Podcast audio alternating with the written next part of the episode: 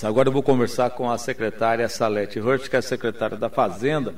Vamos falar sobre o decreto que foi publicado na sexta-feira. Temos algumas alterações aí, algumas dúvidas também por parte é, das pessoas que nos acompanham diariamente.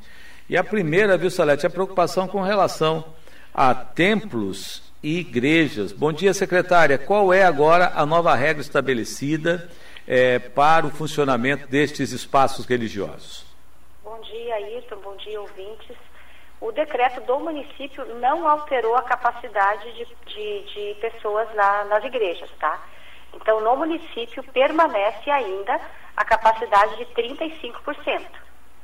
Tá, independente do Estado autorizar até 50%, o município mantém 35%, é isso? O município, o município mantém ainda essa semana 35%, o comitê se reúne novamente essa semana e aí é, alguns percentuais serão revistos, inclusive das igrejas. Mas até que saia a publicação de um novo decreto, o, o, o percentual é de 35%. Secretária, o toque de recolher acabou, mas os estabelecimentos só podem funcionar até uma hora da madrugada? Exatamente isso, exatamente isso. Ah, então é importante que as pessoas compreendam que, mesmo sem toque de recolher, não dá para ir até uma e meia, duas horas, como alguns estabelecimentos faziam, né? Exatamente isso, e também tem a, a, a questão de que a gente permanece com as fiscalizações, a gente permanece com as blitz, então é, é, hoje é possível flexibilizar, o cenário epidemiológico é, oferece essa condição de flexibilizar um pouco, mas para que a gente possa continuar como a gente está hoje e avançando cada vez mais em outras atividades também, que a população colabore, né, Ayrton?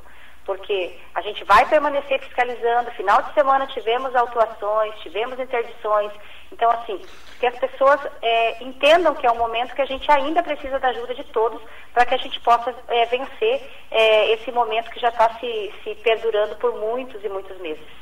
Continua não sendo permitida a fila de espera, continua não sendo permitida a superlotação, a ocupação do espaço em bares, restaurantes, lanchonetes é até de quantos por cento? Esses outros estabelecimentos, a capacidade é até 50%, não pode ter fila de espera e também não pode ter é, clientes em pé.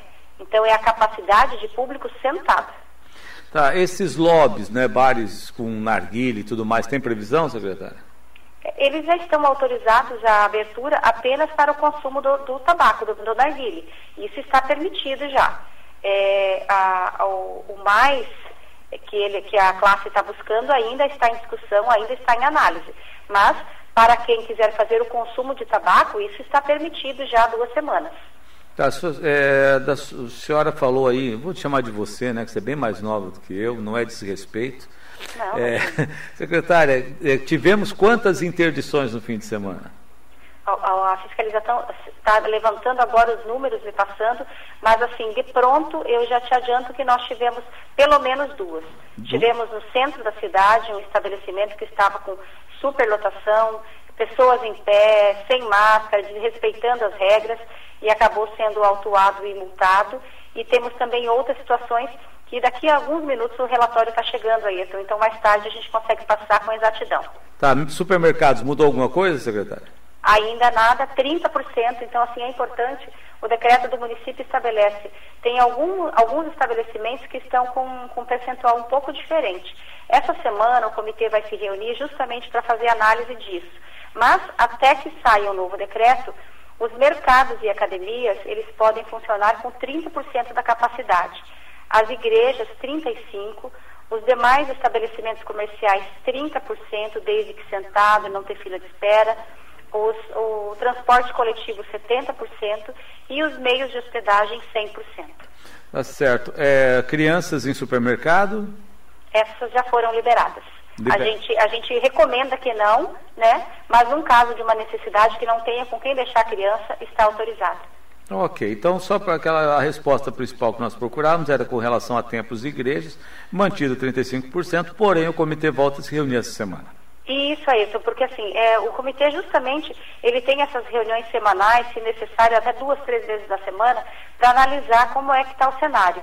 E, e, o nosso decreto, ele vence agora no meia-noite de, de, sexta para sábado, então no, na sexta ou na quinta-feira, o comitê faz essa última análise, eh, nós vamos nos reunir algumas vezes, que tem algumas situações um pouco mais polêmicas para discutir essa semana, para fechar na sexta-feira esse decreto já com análise de, desses percentuais dessas atividades que estão com menos de 50% e também analisar se é possível também flexibilizar um pouco mais nesses que estão com 50%. Mas isso tudo vai depender de como é que vai se comportar essa semana, hum. é, tanto a, a questão da, da, da, da, é, principalmente da saúde, né? E também como é que vai, vai se comportar o, a, as fiscalizações, como que a gente vai ter a resposta dessa semana. Somos reféns das nossas liberdades, né? Secretária, já dá para dar um spoilerzinho aí do, do qual, quais são essas questões mais complicadas, mais complexas ou não? É, então a gente tem essa situação até mesmo do, das tabacarias que você, que você mencionou no começo, é uma que vai ser analisada essa semana. Também a, a possibilidade de estender um pouco mais a capacidade de público de algumas atividades e, e por aí vai, Ayrton. Ok, obrigado, secretária. Bom trabalho, boa semana. Para vocês também, bom dia. Conversei aqui com a secretária da Fazenda, Celeste Hirsch, sobre o novo decreto, foi publicado na sexta-feira. Eu insisto aqui, apesar da, da, da, extensão do horário, não quer dizer que dá para superlotar o estabelecimento, deixar a gente saindo pelo ladrão, como é o termo que a gente usa, né? Nada disso, não tem condições. Tá? Não dá vai ter multa, pode, o estabelecimento pode ser interditado, e se houver reincidência, pode haver até uma cassação de alvará. Então é importante ter atenção com relação a isso. Vou repetir a frase: nós somos reféns das nossas liberdades. Se todo mundo se comportar, vai estendendo. Agora, a extensão do horário de funcionamento desses estabelecimentos também reforça a fiscalização de trânsito da Guarda e da Polícia Militar. Ela será estendida durante a madrugada, especialmente nos finais de semana. Qual o objetivo? Evitar que a pessoa embriagada conduza um veículo, se envolva em um acidente e precise de cirurgia, internação ou até de uma cova no hospital, né? Ou no, uma cova no, no, no cemitério. Então, para evitar o leito hospitalar e a cova no cemitério, para alguns, né, o trabalho de fiscalização será ampliado.